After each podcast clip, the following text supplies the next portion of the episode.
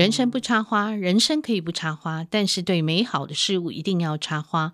本节目由见证环境教育基金会与上下游副刊共同制作。我是上下游副刊总编辑古碧玲，欢迎我们的来宾胖胖树王瑞敏。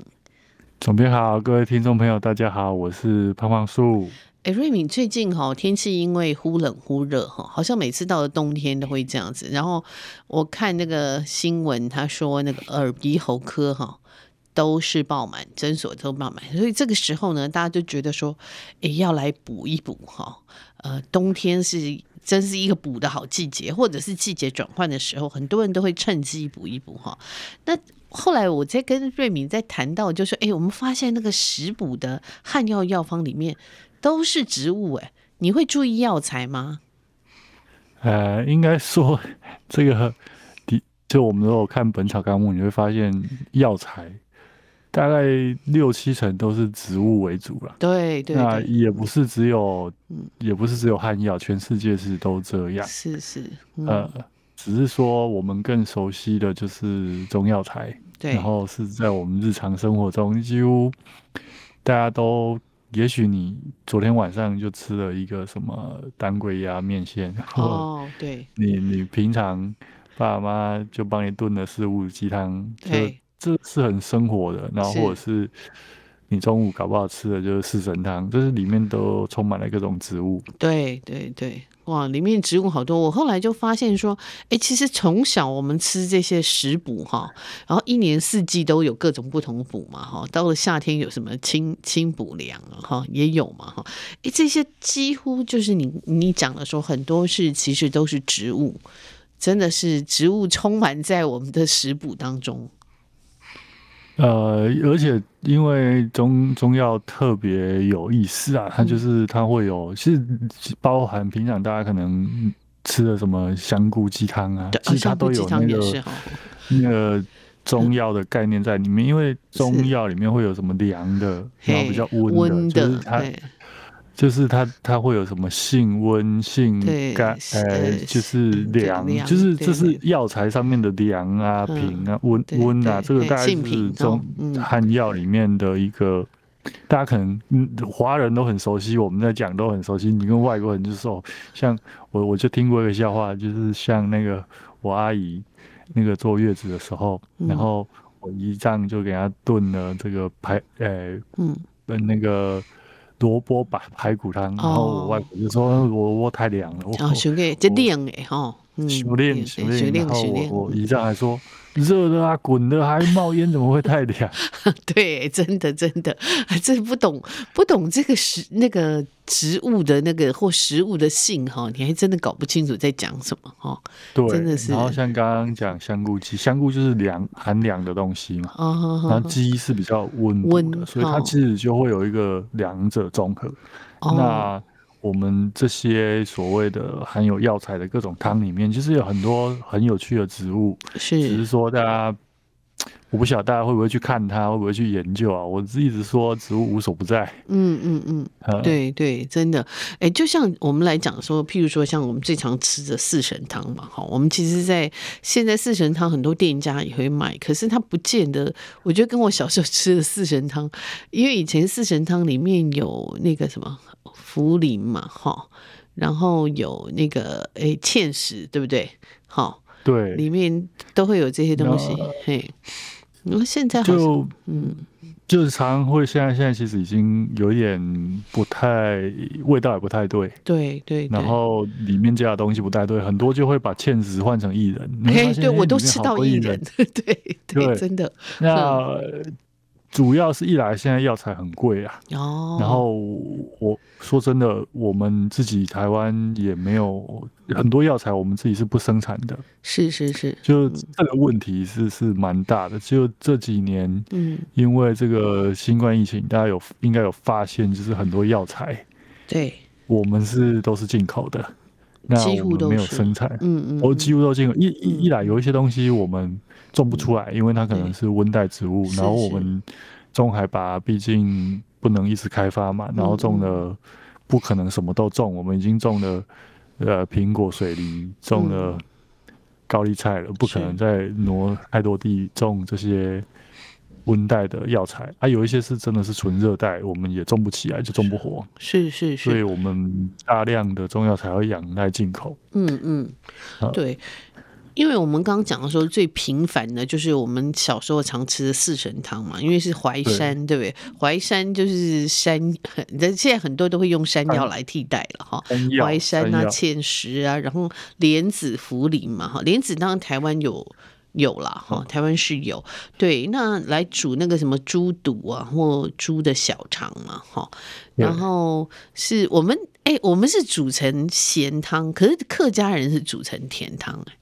很有趣。呃，其实他的四神，我我觉得这个还是要来跟大家好好讲一下。嗯，就是四神，嗯，台语叫做素形汤。对，素形汤。然后这个这个形其实是辰呐，就是不是不是大家写的神，所以它正正式的名称应该叫四神汤。哦，OK OK，行起来的行起来呢，是吧？不不是不是是成，就是居。就是中药里面有一个君臣佐使的概念。哦，哦，OK，臣哦，OK，OK，那这样我懂，对对，因为因为我常常讲说中药你不会四臣啊，对对对，有看过，不不可以自己乱用，因为中药有配伍的概念，然后有君臣佐使。那要讲四四神汤之前，一定要先讲四四君子哦，因为会有四臣，是因为先有四君子这个药。哦，那四君子是人参、白术、茯苓跟甘草，是，嗯、那它是一个补补气的药材，那它可以煮成四君子汤，是，也可以做四君子丸，哦，丸，那，嗯，对，那这这个四君子。啊、呃，我们等一下后面再讲八珍的时候可以再讲一下。嗯、但因为要为了要吃这个四君子，嗯、因为君是主药材，对对，然后辅助的药材就是有点像催化剂的这个作用，就是四成。对，嗯，那四成就把它煮成汤，就是四神汤，哦、然后就变成，因为台语叫四素心汤。很多人把臣和因为臣和神的发音是一样的，大臣的臣都是行，对，是大臣的臣。那四臣就是茯苓、淮山。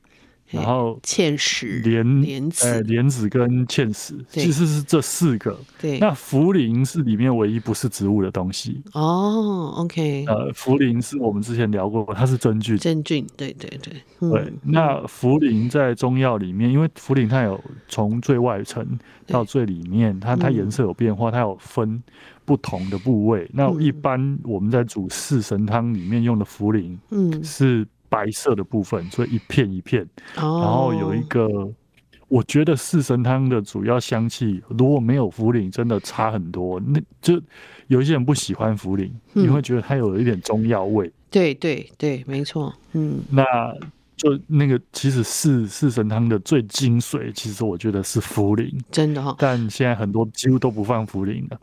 对，那茯苓它是在松树下的一种真菌，真菌嘛，哈，就泥层孔菌，哈，泥层孔菌科的真菌，整块的，整块的，然后在地底下。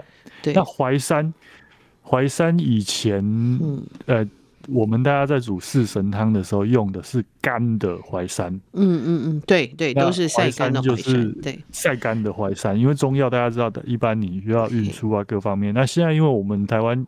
其实气候很适合，大家都、嗯、都都知道，就种了很很多的所谓的山药，山药。因为我们后来受日本文化影响，嗯、日本都叫山药嘛，嗯嗯嗯，那我们就把它改叫山药，就是新鲜的山药，嗯嗯，那干的就中药材叫淮山或叫山药，其实是一样的东西，它就是山药这种植物的地下块根，对对对。嗯，那我觉得干的，如果你要煮四神汤，我还是建议你用干的，味道好像比较对。好像味道会比较对，因为如果你用湿的哈，哎对，它晒干以后，有时候我们就讲说，像香菇也是嘛，哈，香菇晒干以后，它的气味就会特别的香，你再把它泡出来，然后去煮汤会特别香。可是你用新鲜的香菇的香气又不一样，跟那个香气好像那个被晒干以后被那个阳光凝练，因为过以前都是用阳光。日晒嘛，哈，阳光凝练以后，那个散出来那个香气真的是不一样。我觉得跟那个新鲜的是真的是不一样。嗯，是，就所以一般现在煮还因为淮山便宜，然后也比较容易取得，哦、是，所以基本上这这一味还在。嗯哼，那莲子的话，因为台湾就是像比如说白百合都还有在种莲子，只是因为莲子很麻烦。嗯嗯，你大家有看到莲子采收，你要从莲蓬把它取下一颗一颗挖出来，然后莲子你还要去心，因为莲子你不去心里面很苦。嗯，所以它是一个非常费人工的东西。哦，对，那莲子一颗一颗的，那相对比较硬。我有吐过莲子。嗯嗯，对，还有一个东西叫芡实。芡实，芡实这个水生这个东西，因为它也是它是睡莲科的，然后非常巨大。嗯，那芡这个字啊，其实。芡这个字就勾芡，我们常讲勾芡呢，就是这个东西。是，那它是在台湾已经变成稀有植物了。嗯嗯。所以我们这当然这几年国家有做一些富裕啊，开始又把它种回来。嗯。那呃，它就是果实外面整个都是刺，所以它也是不容易采收，就是费工的。一个作物，oh, 然后你又采收又要泡在水里面，是是是，我们台湾买到水莲那样子哈，那你看你现在勾芡，你也不会用芡实的粉下去勾芡，因为太贵太贵了，所以芡实很多人就被用 就用薏仁取代了。哦，oh, 对，这倒外面市售的是是神汤啊，基本上基本现在已经几乎都不用茯苓。然后也不用芡实，对，所以那味道真的就不对，我觉得那就不对。对，差很多。那我会建，嗯，差很多。我会建议你真的就自己煮，你就去中药店，你就说你要煮四神汤，然后他就会卖你茯苓、淮山、莲子、芡实，你可以加入薏仁，可以消水肿。OK。哦，对。我知道很多人喜欢，但千万不要。呃，就强烈建议了，不要说千万，强烈建议不要只用薏仁，不用芡实，嗯哼，那味道真的不一样，那功效也差很多，因为它是一个补脾胃的哦汤，它它不是只有喝好喝的啊，就是因为我像我小时候，因为我肠胃就是不好，所以家里面常常就煮，那你可以煮小肠，可以煮猪肚。对对对，以前我爸也常煮，嗯嗯嗯，对，参汤，对，三不五时好像我们都会吃哈，就是说什么哎，好像会健健胃整肠了哈，健脾胃，然后说补补那个补肺啊或干嘛那个，反正反正以前哦，好像那个小孩子你比较他他三对哈，就是长不胖的那种人，不长肉的哈，就会大人就会叫你要补哈，人家就说这个是那个。三郎的变补也是准哈，瘦人要增肥的这个食疗的佳品哈。那那对，其实我我我想我们大概从小都非常非常的熟了哈。那呃，还有就是我们也常常诶也也，譬如说我在青春期的时候，我妈妈都会煮那个四物汤嘛哈。那四物后来对四物后来也是说，哎，原来男生也可以吃。我说是吗？我搞不清楚。对对对对。这个事物又是另外一个故事啊，因为我从小，我妈也是，也不能说从小，从我妹青春期就开始煮那个四物鸡汤。我想很多到现在广告也都有嘛，然后很多这个女性同，就是女性青春期的时候应该都吃过，都吃过，然后因为它的药味又更重哦，对，所以我都吃那个鸡腿，嘿，对对对，把鸡腿吃掉。我是。因为我住在女生宿舍长大，OK，所以我要负责把这些东西吃光。OK，哎，可是 那所以你刚开始你会知道它大部分都是女生吃嘛？可是后来说其实是男生也应该吃。你刚开始吃的时候没有被强迫说哦，非这不是女生吃的吗？嗯，没有没有，是他们吃不完哦。然后我妹他们吃就有药味嘛，他们不想要吃，然后我就负责把它。台语叫要把它啃啃啃啃的了哈，款款的。事事物哦，事物其实一般来说它就是补血气，是。所以如果你贫血，你也可以吃四物了。那大家知道女生有这个生理期嘛，所以就是要吃四物。那四物里面就所谓的四物是当归、川芎，有人叫川芎了，然后熟地跟白芍。哦，对，当归，嗯。当归跟川芎都是伞形科植物，嗯哼哼哼，然后长得有点像，但是我这边要讲，这这里的当归其实是比较是温，跟川芎是温带植物，就华中的特有植物。那台湾其实要种这个东西是不太容易。那台湾你在菜市场可以看到另外一种叫山当归，哦，OK，那是我们台湾就同一个当归属的植物，但是其实。呃，其实跟当归不一样，当归台语叫董归，哦，董归，嗯，这个东西哦，其实我、嗯、我相信大家应该，如果你跟我一样是那个金庸控，嗯，你应该都有听过这个故事。嗯，金庸里面就是我看里面有看太久了，就《倚天屠龙记》里面嘛，是。然后那个《倚天屠龙记》有一次，那个金花婆婆要来杀这个胡青牛，嗯，她不是叫给张无忌开了，你用当归远志生地毒火防风，哦、然后用穿山甲为引，叫他赶快走。哦，对对对，对我觉得很好玩，就是所以当归这里的当归，然后还有川芎，其实都是当归属的植物。哦，OK OK，嗯，哎，川芎是。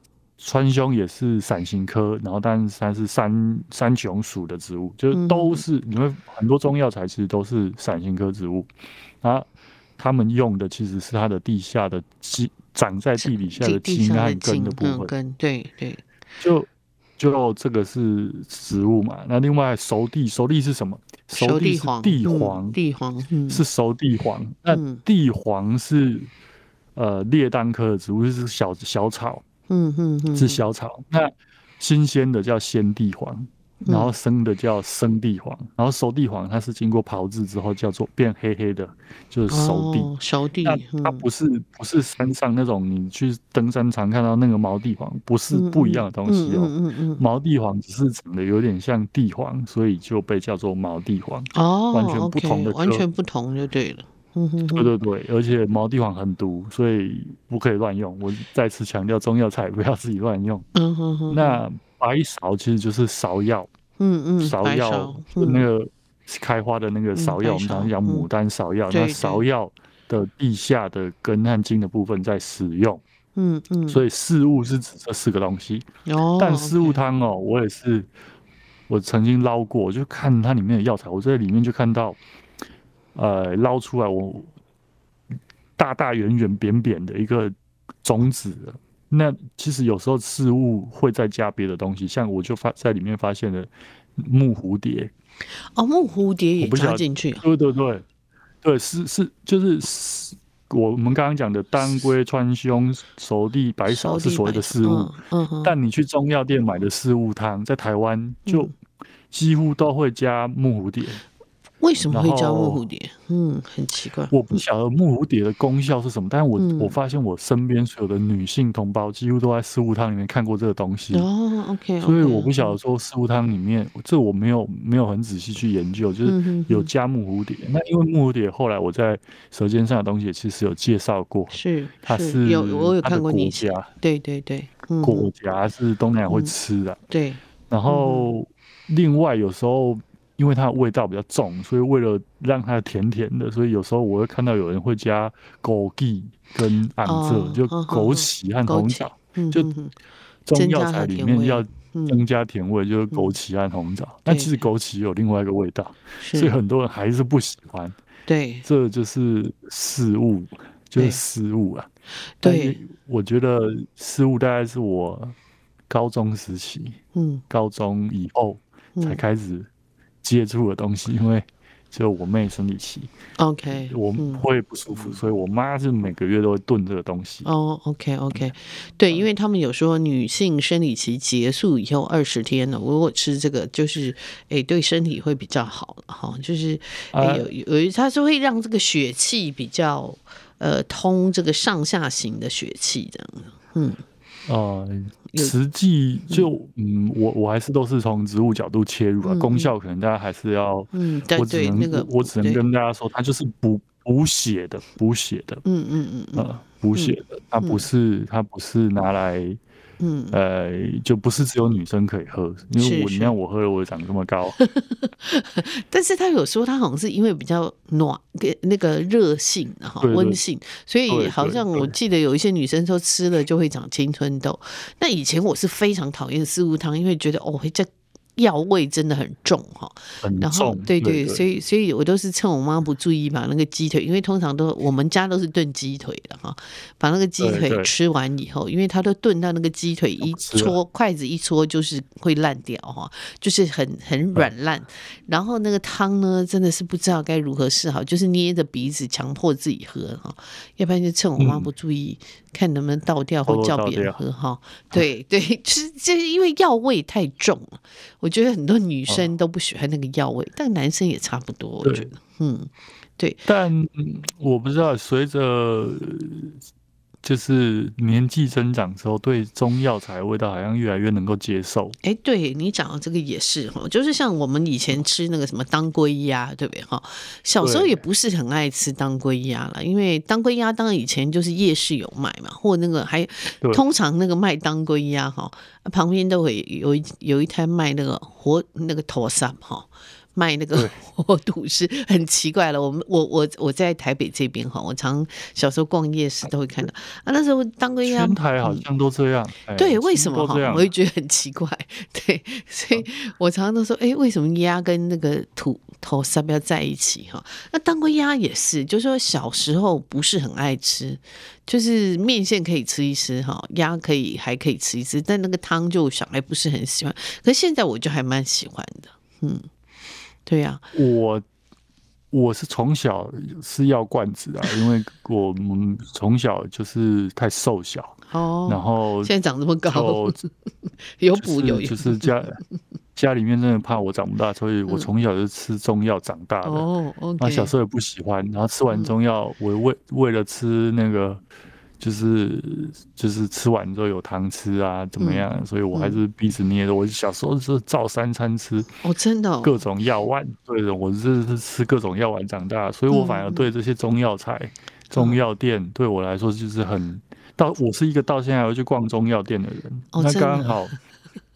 总总总编讲到这个当归药，我我觉得干脆把它讲清楚，因为你你要把这些意思药补的汤啊，其实它它是同一套的，就是前面讲到四君子，对，那四君子是补气的，四君子是人参、嗯，白术、茯苓跟甘草，那人参是五加科的，白白术这它你会发现都用地下部。就是白术是菊菊科，它是用它，那白术是苍竹属，它它也是用它地下部。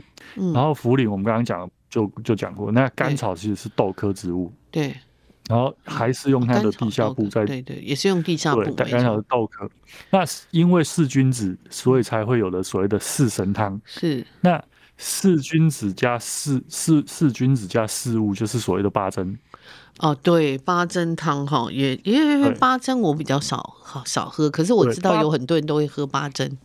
对，但很多人不喝八珍，是因为八珍再加上黄芪和肉桂，嗯，它就有补气。嗯，补血加上御寒的功能，它就变成所谓的十全大补汤。十全大补汤，对。那黄芪也是豆科植物，用的还是地下部。所以我会发现，中药材如果用的是地下部，很多都是比较温补的东西。哦，OK，哼哼哼，哎，这个这个也很有趣哈。对对，那十全大补汤就会开始有各种变化，然后就会开始，比如说药炖排骨，嗯，就。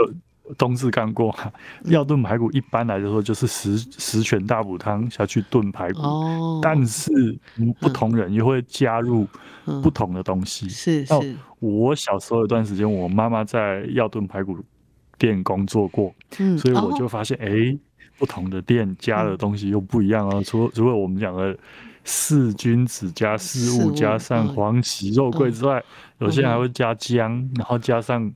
各种秘方加蒜什么下去炖，把它炖得更香。然后当归鸭其实就是十全的简化版。哦，当归鸭也很好玩，因为当归鸭它里面好像有加红枣、肉桂、哈甘草。你刚刚讲了有几个，那它有多一个红枣，因为比较好像比较甜呐，哈。对，它其实就是四君子里，呃，四物汤里面的当归、川芎、熟地它都有。嗯哼。然后，呃，四君子里面它因为人参贵，所以有些人会换成人参须，或者换成党参。OK OK。那党参党参有平民人参之称，它是桔梗梗科植物，跟一般人参是完全不一样。那就它是地下部，然后甘草这个大概就是四君子里面的部分，然后黄芪、桂枝还在，因为桂枝有肉桂香气，是那就会加入红枣跟枸杞，哦，其实都是为了增加它的甜味，甜味，所以你会发现，嗯，当归鸭吃起来好像会比。药炖排骨再甜一点点，对，但有一些药炖排骨，然后当归味会更重一点，嗯嗯嗯嗯，对，是比例，其实内内含的中药材差不多，但比例会不太一样，是是是，因为这你对对，你讲比例这个很重要，因为中药方其实比例是非常重要的，对，不是都一样多，嗯，不是都一样，就是你去你去。中药店你要吃什么？那其实它很重要一个作用就是御寒呐。嗯，那再继续简化，嗯，你再把当归鸭再简化，再删掉几味东西，就变姜母鸭了。哦，对，姜母鸭也是天气冷大家都很爱吃的哈。那现在对对对，现在姜母鸭，因为我看他们煮常常会用一个药包哈，药包材里面呃到底有什么？哎，可是姜母鸭真的味道也是差很多哎。差很多，它当归的比例就少很多，而且它没有加熟地，然后它就它剩下当归、川芎，然后党参、黄芪，但是它就加了很多的桂枝、枸杞，它味道就又更淡。然后基本上台湾很多人都喜欢加米酒，哦，对，都都用米酒煮啊。哎，我我常常去吃的一家姜母鸭，基本上它全部都是用米酒煮的，对，就就。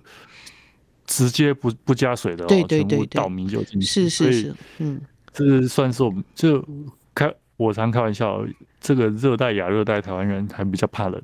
哦，对，嘿呀，干干这个十度以下就冷的要死。对对，然后因为我我又因为我们东北季风吹下来带湿气的，所以你会发现台北那种冷哦，真的是哦。我不知道怎么形容，所以像我以前在台北工作十年嘛，嗯，念书加工作十几年，所以基本上冬天下班大家就跑去吃姜母鸭，是是是是，然后中午就吃当归鸭，对对，而且而且你讲的这个东西就很好玩，就是说台湾人很喜欢吃锅哈，就是四季都吃锅，就是你觉得说，哎，这个有时候夏天当现在就开冷气吃锅嘛，可是只要天气稍微冷一点点，那个。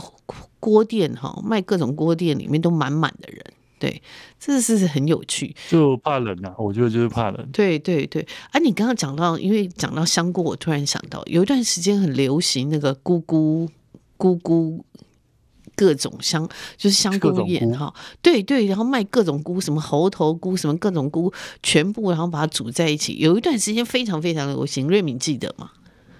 有，就是，但说真的，那些菇类它反而是比较寒凉的东西。对啊，对啊，我就觉得很奇怪。然后，然后只吃菇菇汤，其实反而 你你里面一定其实一般还是你看为什么要煮香菇鸡？因为鸡还是比较温补，可以综合一下，可以综合一下。对，那就是这。这么多药材里面，我因为我我我自己曾经花了时间去把这些东西全部搞清楚，嗯哼哼，因为我觉得很好玩，对，就是原来他们彼此都是有关系的，是是，然后味道才会有一点接近，然后。我算是从小不排斥中药的人哦，因为你从小被用用中药养大嘛，要养大的，对呀对呀，我们都是捏着鼻子鼻捏着鼻子喝的哈，这是不得已。大概只有四神我觉得还 OK，其他我都觉得小时候都不喜欢，哎，长大都觉得其实还不错，嗯，其实对啊，其实就久了，但我不知道那个国外的朋友好像还是不太能接受这种。对对这种味道，但我们会觉得那就是我们记忆里面对的的特殊的香气啊。哎，你讲到这个，我突然想到哈，我那时候呃，因为小林村不是那时候灭村嘛，然后就有认识小林的朋友，就是他们就是要找回他们的记忆哦。他们讲说，他们从小到大就是吃那个鸡嘎起，哈。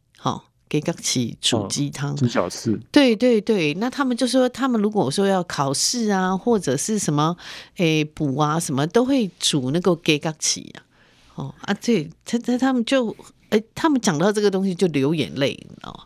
对啊，就流泪，我就想到他们的补汤，嗯。不同的地方，其实像我在台中，台中很喜欢用那个叫嗯狗尾草叫什么？呃，就是煮鸡汤的配方又不又会又不一样，地又又不一样。像有些地方会用那个、嗯、那个呃榕属的植物下去煮，嗯哼，那叫什么？我突然天仙果。哦，天仙果，对对对对，天仙果，天仙果，他们他们叫做什么？嗯。啊、呃，我熊熊忘记他们叫什么？羊奶啊，羊奶羊奶蓉是吧？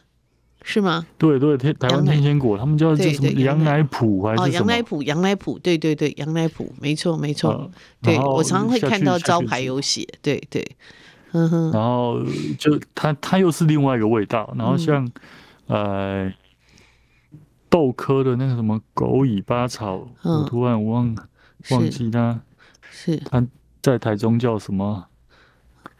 对，这也是会拿来煮。炖鸡汤啊，是，所以每一个地方都会有他自己发展出他自己的特殊的补，因为大概我觉得是呃一方水土养一方人了哈，大家就会找到当地的适合的东西来补。哦，狗尾台啦，就是什么高尾台啊，高尾台啊，哼哼哼，好像有看过，就是就是我没吃过，就它。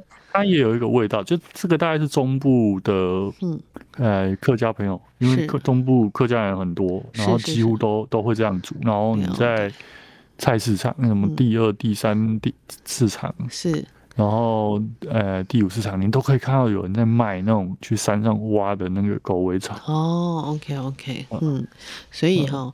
对这个，这个我们在讲补，这个很多时候是因为跟着那个地方有物产，有什么物产？然后他们那个发现它的性哈，那人也是很厉害哈。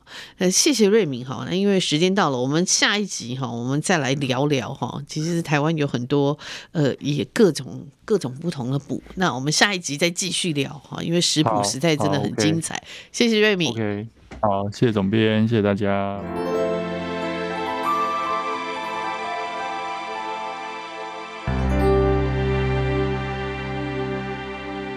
我们今天请到的来宾呢是呃李路哈，这是一家出版社哈，呃，他的总编辑董敬伟，呃，靖玮，请跟听众问好。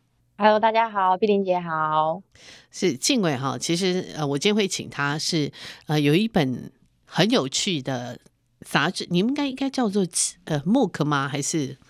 会怎么去称它？对，我们会讲说是杂志书，我们会把它称之为 MOOC。OK，杂志书哈。那它有一本叫《地位手帖》哈，其实是一本我觉得很每一期的内容呃主题都非常的特别哦，也也真的是一个我觉得在此时此刻的台湾呃产生这样的呃杂志这样的木口我觉得是一个呃蛮值得探讨的一件事情哈。那靖玮是在二零二零年五月，他创了第零号试刊号的第一位手帖哈，呃，地上的味道的手帖哈，呃，可以先说一下是什么样的起心动念吗？哦，我其实那时候就在一个前提是因为我刚离开上一份杂志的呃工作，嗯、然后那时候对于做杂志的内容以及形态，其实是处在一个高度。亢奋跟就是非常喜欢这样子的模式的状态底下，嗯、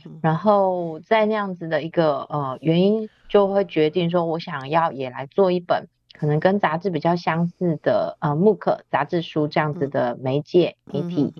那就接着在思索说，我最近正那那时候在观察到的呃，包含我自己的朋友也好，或者是我的生命的经历，其实已经发现有很多人。慢慢的，可能在返乡，或者是已经搬到了、嗯、呃搬离了都市，可能搬回到比较像是呃县市等级的这样子的地方。他不见得是回到自己的家乡，嗯、他可能就是因为喜欢那边的环境也好，或者是那边有朋友，对他过去拜访他之后就定居，或者是就搬过去了。嗯哼，那我就发现有好多人开始在有这样子的向往。然后也很多人开始在地方上面办一些有趣的活动。是，那因为我本身其实也是家乡是在大台南地区，哦，所以我那时候就会觉得哇，好羡慕哦！就是为什么是我在 已经离开家乡，在台北工作之后，反而看到地方有很多有趣的事，或者是有意思的人，开始、嗯、开始搬回去那些地方。是是。那我就想要把这些事情都把它集结，然后把它记录下来。嗯、OK，嗯，所以就成立了一家出版社嘛，哈。对，其实就是为了地位手点，想不开。好，那 那这个出版社叫李路，可以讲一下李路是什么李路呢？哦，因为呃。我自己会觉得，呃，创这个地位手帖的时候啊，会希望带大家看到的是真正的在生活在地方的人事物。那我觉得要真正的看到这些人，其实好像走，如果我们用现实的生活来比喻的话，我们如果走省道，省道很快很方便，但是其实你看不到那些东西。是啊。我就会觉得，其实是应该要走进去乡镇里面的小路，哦哦、然后甚至是可能是乡道都不到的那种层级，嗯、走一些大家平常。实际交通上面不觉得便利的路，但是可以看到更多地方上面的风景。嗯、是是，所以叫来喽哈，里路哈。好，那我记得这个地位手帖的试刊号哈是用流动生活为题，就是你刚刚讲的哈。因为当然我们长期的这个户籍制度，我记得那个呃最近才读了那个杜正胜呃杜院士讲的说中国是怎么形成的，他就说呃其实你就一定要先造户籍嘛哈，你才能统治这些人。那我们长期的这个户籍制度，让很多。呃，很多人他是在籍，可能在乡镇，那但是他们都往都市跑。可现在很多，就像你刚刚讲说，诶，久居都市人他想要返乡或找一个比较呃有自己的生活的地点哈。这个题目在你在试图在这个人口流动这个历史脉络哈，诶，其实你让这个呃邀请这个社会观察家哈，对这个现象提出二地居形态的可可行性。我现在也常看到有很些朋友真的在二地居哈，呃，打破。了这个定居就是不可动的雇主啊，诶，所以你这个二地居这个题目出发，你当时出发以后，你有发觉跟你想象的，还有超出你想象有哪一些东西呢？哦，当时其实决定蛮快就决定我们的试刊号是要做这个题目，嗯、那但是因为我本身也不是呃，可能人口。或者是户籍这方面的专业的专家，嗯嗯、所以我只是隐隐觉得有这个趋势而已。但那是就我的个人的经验或生活圈来观察来的。所以他说，其实，在做这个题目的时候，包含我们在邀请就是呃中研院的老师，还有就是呃社会观察家林纯一老师，他们来写这个题目的时候，嗯、我都很担心他们提出的观察或者是数据。跟我的观察是相违背的，啊，那这个题目就不成立了哦。对，对，这个题目就不成立了。是，那好险，就是中研院的那位老师，他就他的呃多年来的研究来调出我们所谓的六都的人口的流动来看，嗯、哼哼确实是在呃，确实是在我观察的，在前几年开始有少量的在，尤其是双北市。的人口的外移有慢慢的越来越多的趋势，就是单从数据上面来看是可以佐证这件事情的。所以那时候就会觉得，哎、嗯，呃，我这个观察它是可以是有一个数据来支撑的。那所以接着就会很放心的去找所谓的社会观察家，然后以及正在这么做二地居或者是流动生活的人来谈谈，他们其实到底是怎么去。呃，因为我们看到蛮多都会是美好的那一面，嗯，所以说就很期待，或者是蛮刻意的去设定一些小小的栏目来访谈他们周边的人，嗯、就是因为本身对于要自己搬迁的人来讲，他们觉得是可被接受的，嗯、包含那个劳累程度或者是可能计收入的改变，嗯、他们可以接受，做好了准备，嗯，但是身为他们的家人也好。或者是他们的朋友，其实有不一样的看法。嗯嗯嗯，对，所以那时候就设定了，就是其实访谈他，我们主要受访者的家人，或者是他很亲密的工作伙伴，其实会有对于这样子的生活方式，也会有一种提出一种担心也好，或者是质疑也好。那主要就是希望可以呈现出。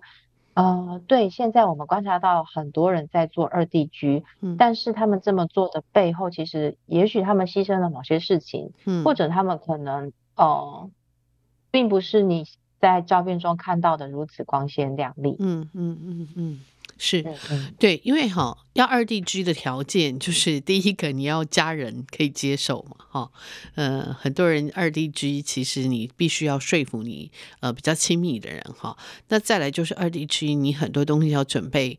呃，两套哈，当然就是我们现在讲说这个断舍离嘛，哈，你可以呃精简你的生活，可是你很多东西还是你还是基本你要准备，所以其实呃不管是心理上或者物质上的这个二地居，其实都是一个呃，当你要跨出这一步，我觉得都是有很多东西必须先做好准备的哈，应该可以这样讲。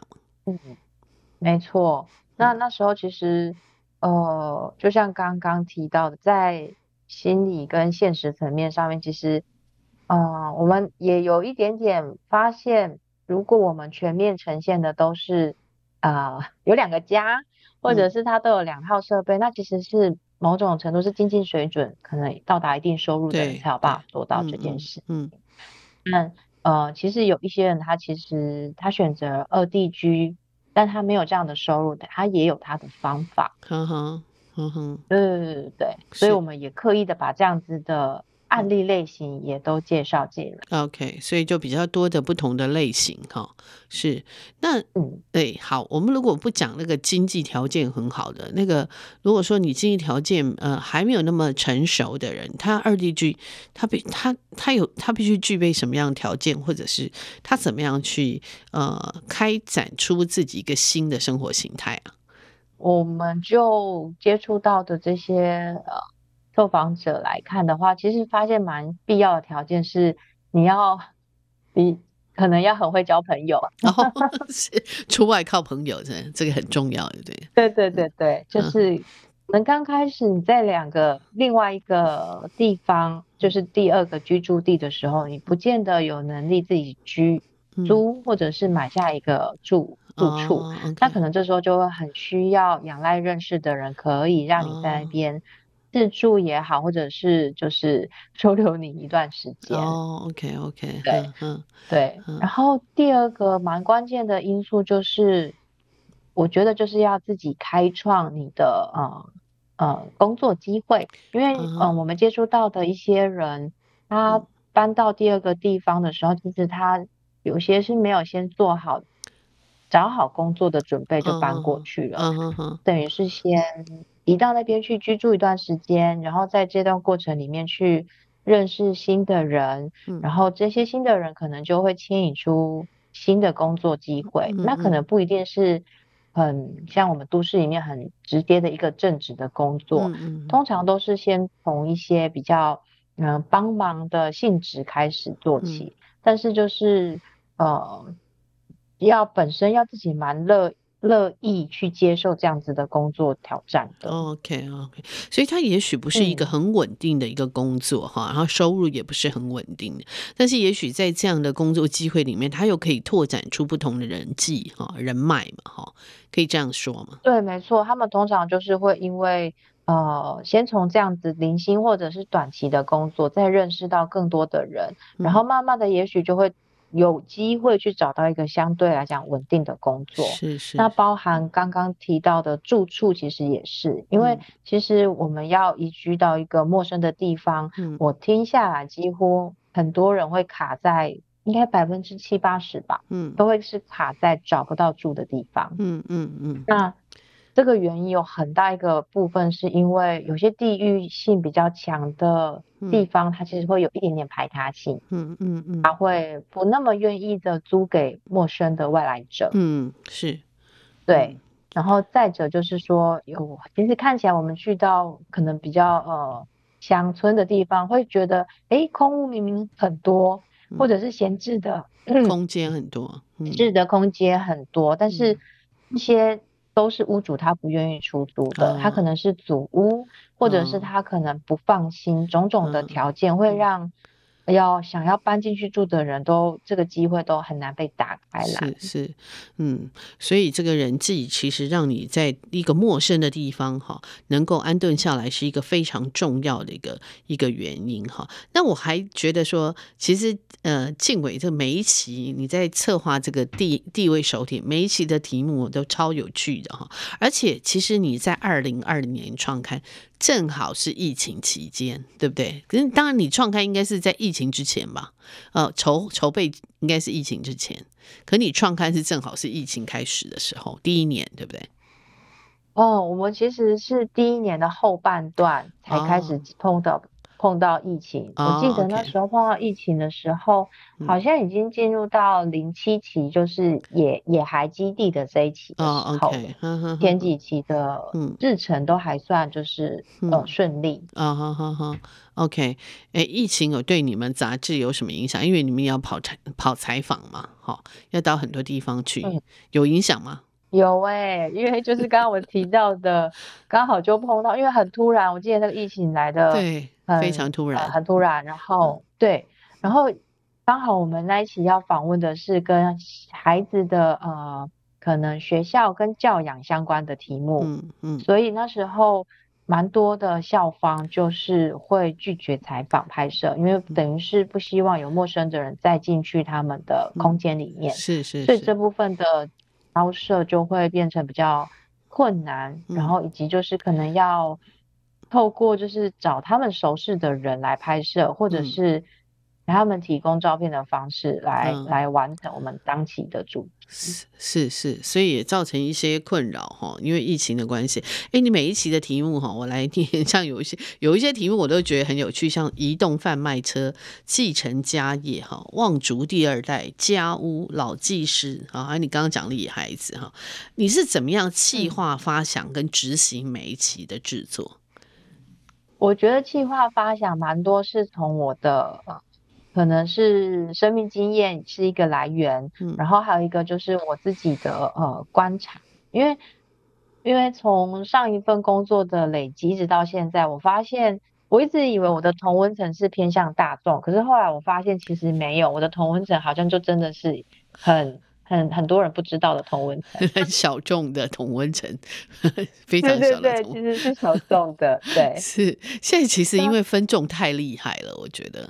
分的很小很小哈，嗯，对我也是后来才慢慢发现这件事情。那可能是因为我过去关注的就会是跟土地农业或者是在嗯地方生活这一类型的人事物比较有关联，嗯，所以如果看到他们的一些，比如说像继承家业好了，就是也是看到我关注的某些店家，嗯，那他们经过了二代三代回去的，嗯。呃换血，然后有一些新的作为，我就会觉得，哎、嗯，怎么蛮恰巧的，好像都在这一年，嗯、或是这这个这段期间，有一些蛮大的变动，嗯、那我就会觉得它可以是，也许是一个题目。那如果我判断它，可以成为一个题目，我就会去搜进一步收集素材嘛。嗯、那在收集素材的过程中，就可以知道，嗯，它有没有能力可以支撑起来，当做这一期的主。是是是，好。然后你这个好像这个，你刚刚讲的继承家业哈，可以在，因为我真的常常就像你讲了，我们有时候觉得这家店啊，可能我觉得特别是餐饮业了哈，你常会看到就是说。嗯，这家店可能生意很好哈，可是上辈经营呢，就是用一个很简朴的方式哈，他可能哎，反正就摆几张桌子啊哈，然后哎，这个反正做了几十年，然后客人都老客人，然后生意也很好哈，哎，可是到了第二代就完全又不一样了哈，第二代就会把它弄得呃，这个整个哎头面变得很不一样哈。你们在做这一期的时候有发现这样的东西吗？因为我觉得新一代的想法真的是呃。不是他比较有呃，他们比较擅长懂得，就是说呃，跟大众的沟通，然后透过一些呃这个店的陈列啊、包装啊，然后呃去诉说他跟呃这个来客的关系。你们有观察到这样的东西吗？有哎、欸，我们就是也发现这样子的呃现象蛮明显的，但是在进一步再深入了解的时候，其实就很快碰到一个共同的核心问题，就是。要接手的呃新一代跟原来刚刚提到的第一代创业的，嗯、或者是上一代，嗯嗯，那其实就会因此产生蛮多的冲突的。对，我常常都在想，这应该是冲突的结果，是哈，嗯，对，就是这个冲突，有时候呃，有时候我们可以看到它类似就是改变比较大的，其实就是他们在有得到某一些的呃共识，嗯，但是其实我也有听过，嗯。他想要做这样子的改变，可是呃长辈们没办法接受，所以他就没有继承家业了，嗯、他可能就离开，他又去找工作。哦、那我们从外观上面其实。就会看不到这样子的过程跟故事。是是嗯哼哼哼哼。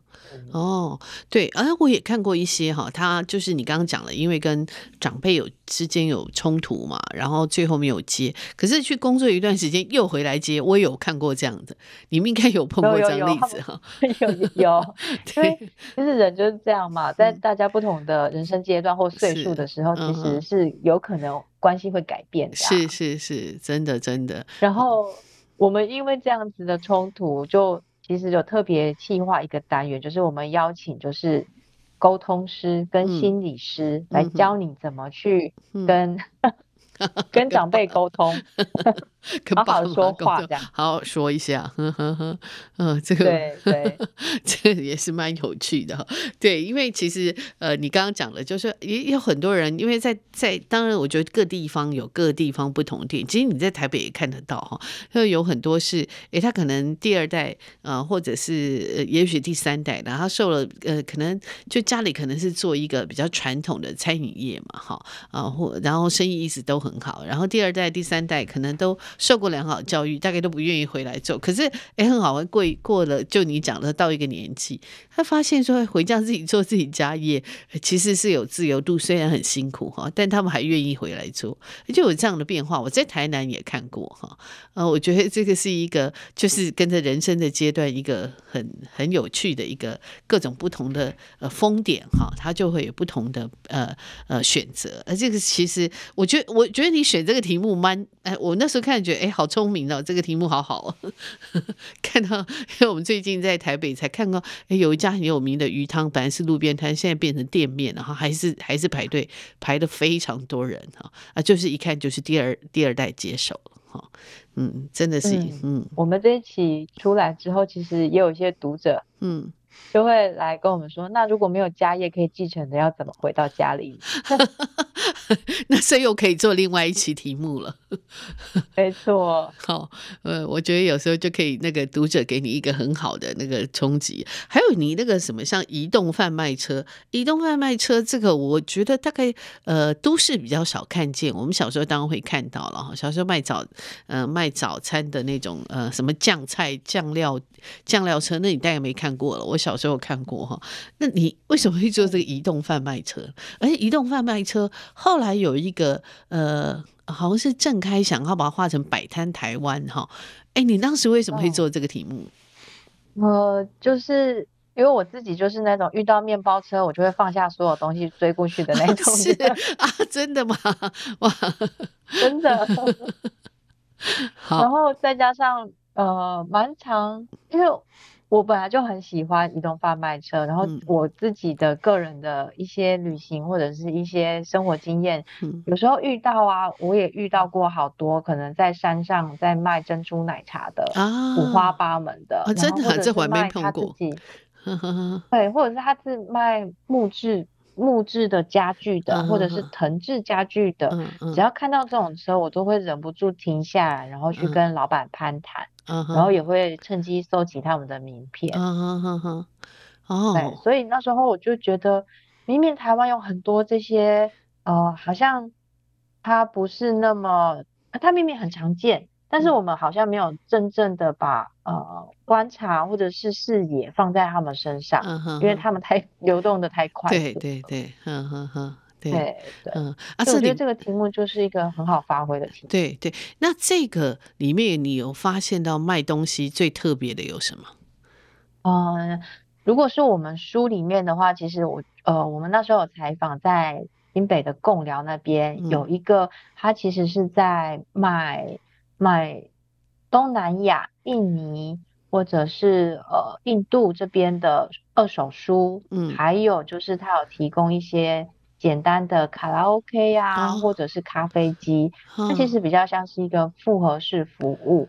然后它主要就是在那附近的渔港这边来移动。嗯它想要提供给哦，就是移工，尤其是呃渔民的移工，他们有一个可以不管是休闲的方式也好，或者是他们。有想要看到跟自己家乡有关的文字的时候，嗯、有一个这样子的地方啊，那我觉得他那个非常特别。哇，这太特别了，这真的很特别哈！哇，可以这个，呃，这简直是移工的那个移动咖啡店加上书那个书店哈，可以这样讲。对，因为那个。老板就是猫哥，他一开始其实是先从这些呃他们的书来开始先贩售，嗯、跟他其实也有借阅的方式。嗯哼哼。然后后来他发现，其实义工们他们很需要休闲跟就是呃宣泄的一些，嗯，对，嗯、所以后来他就把卡拉 OK 机也放上去，是投币式的，嗯，然后以及就是。也有那个咖啡机，那他就是希望移工来这边，就是有地方可以去之外，是可以放松的。哦，哇，这个真的是，我觉得哎，在贡寮那边哈，不晓得能不能遇得到，下次去贡寮来看看哈。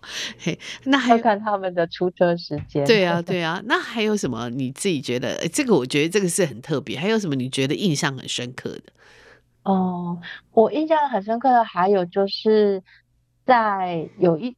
呃，那一篇是比较像是我那有邀请透南风的于家荣大哥，嗯哼，他因为长期都在鹅阿寮，高雄的鹅阿寮那边定点，嗯、他现在有在那边开一间独立书店嘛，嗯哼，那在还没开书店之前，他其实也就都住在那边，嗯哼，那他当时就也有呃帮我们这一期贡献了一个，其实也是在他们渔港旁边一个类似卖啊、呃、那个叫什么？哦，那种移动餐车是专门卖像关东煮啊、烤香肠，嗯哼哼，或者是就是甜不辣的这一种。嗯、那它这个餐车比较特别的是，它还会摆那种简易的桌椅在旁边哦。然后它的餐车是呃有挡风板的，而且它是二代去接手的。哦，这也是继承家业，就是他也是一个二代去接手，然后持续的做，然后听说东西很好吃，哦、然后会是在地的人都会，呃，也是知道他的时间会留下来吃的那样子的。好吃是是哇，这些真的是想起哦，小我们小时候常有那个什么卖那个米德哈，还有豆花哈这种 餐这种移动的餐车哈，然后以前他们好像是骑脚踏车了，现在当然都是开货车。以前他们很多是骑脚踏车，然后卖馒头啊哈。我记得我小时候常很多，然后有时候我看到哎，还有那种卖鸡毛掸子，载了一整车鸡毛掸子哈。这种我也买过鸡毛掸子，因为我跟你一样，对我们还有扫把，看到都是也是追上去，然后 或者是卖那种那个什么饭罩罩罩饭的那种，嗯，菜罩，嗯，对对，可以盖在桌上，然后不要让苍蝇对对对，那个纱网嘛，哈。那个对对对，哎，那个那以前都是五金行卖，现在五金行都看不到，反而是在这种地方就很很很反正很很早期台湾的生活的那个样貌哈，还在这些餐那个移动餐车贩贩卖车上面可以看得到，真的是蛮有趣的。而且我在想说，这个产业这制造产业到底是这个通路是怎么样？我每次看到都很好奇哈。像你刚刚讲说他们会卖那个木具嘛，哈，用木做的各种呃椅子啊。什么离离扣扣哈，各种东西，哎，其实这都是一个很特别的产业，然后一个通路哈。那我还想再问一下哈，那个呃，像你这里面望族第二代跟继承家业可能又不太一样，对不对？嗯嗯，这一期是我们做呃望呃，他我们的专专题名称是望族之后，嗯，然后特别用之后是因为发现望族因为实在是家族的。呃，旁系啊，或者是家丁太大了，所以其实他我们访谈到的很多其实是第四代了，哦，或者是第五代，嗯嗯，因为望族他非常有能力去呃延续他们的人丁，嗯，对，那当时会做这个主题，其实也是呃有发现，我们如果进入到地方生活，其实我们很快会发现有一些所谓的大姓啊，或者是头人，就嗯、呃、会。不管在可能你如果真的在那个地方生活，你就会很容易听到说，哦，谁谁谁是某个人家的媳妇，嗯，或者是啊，她是某个人家的大姐，嗯，会有这种人脉上面的网络非常的紧密的现象，嗯嗯嗯嗯，对，那我就觉得这个好像跟我们在。呃，以我现在住在新北市来讲的话，我们的那种生活方式不太一样。嗯，它其实很仰赖这种人际的绵密跟关系的攀连。嗯嗯嗯。那其实仔细去爬书之后，就会梳理到回到所谓的地方的望族或者是大姓，嗯、他们就会很容易去碰触到这几个家族。嗯、那我就觉得，哎、欸。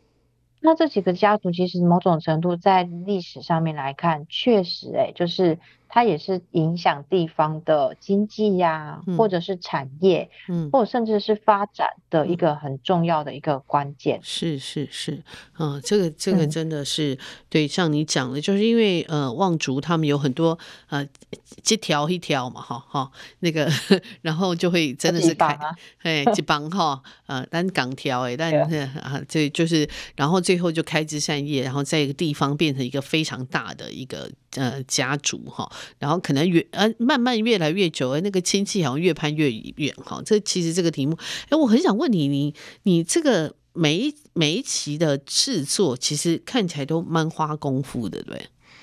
嗯，其实就是因为每一个题目我都不会是那个领域的专家，对，刚刚都是一个新的，可能要做，对，都是一个新的，所以我会。就会花的时间其实是需要做功课，嗯，要看资料，然后因为要做这些功课，我才能知道我要去访问谁，或者是我可能可以去问哪位老师，嗯嗯，那这样才会有比较精准，或者是那个内容品质才会比较好。是，是，我觉得其实是这一块，嗯，对我来讲是比较。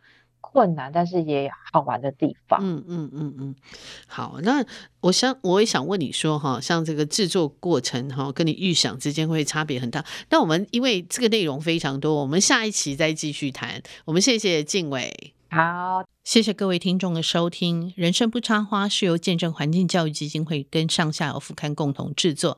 如果您对呃饮食的上下游有兴趣，欢迎您可以收听上下游新闻部所做的《食农搜查线》。如果您对饮食生态、农林渔牧的文学有兴趣的话，欢迎您可以订阅《人生不插花》，也可以订阅我们的上下游副刊。谢谢。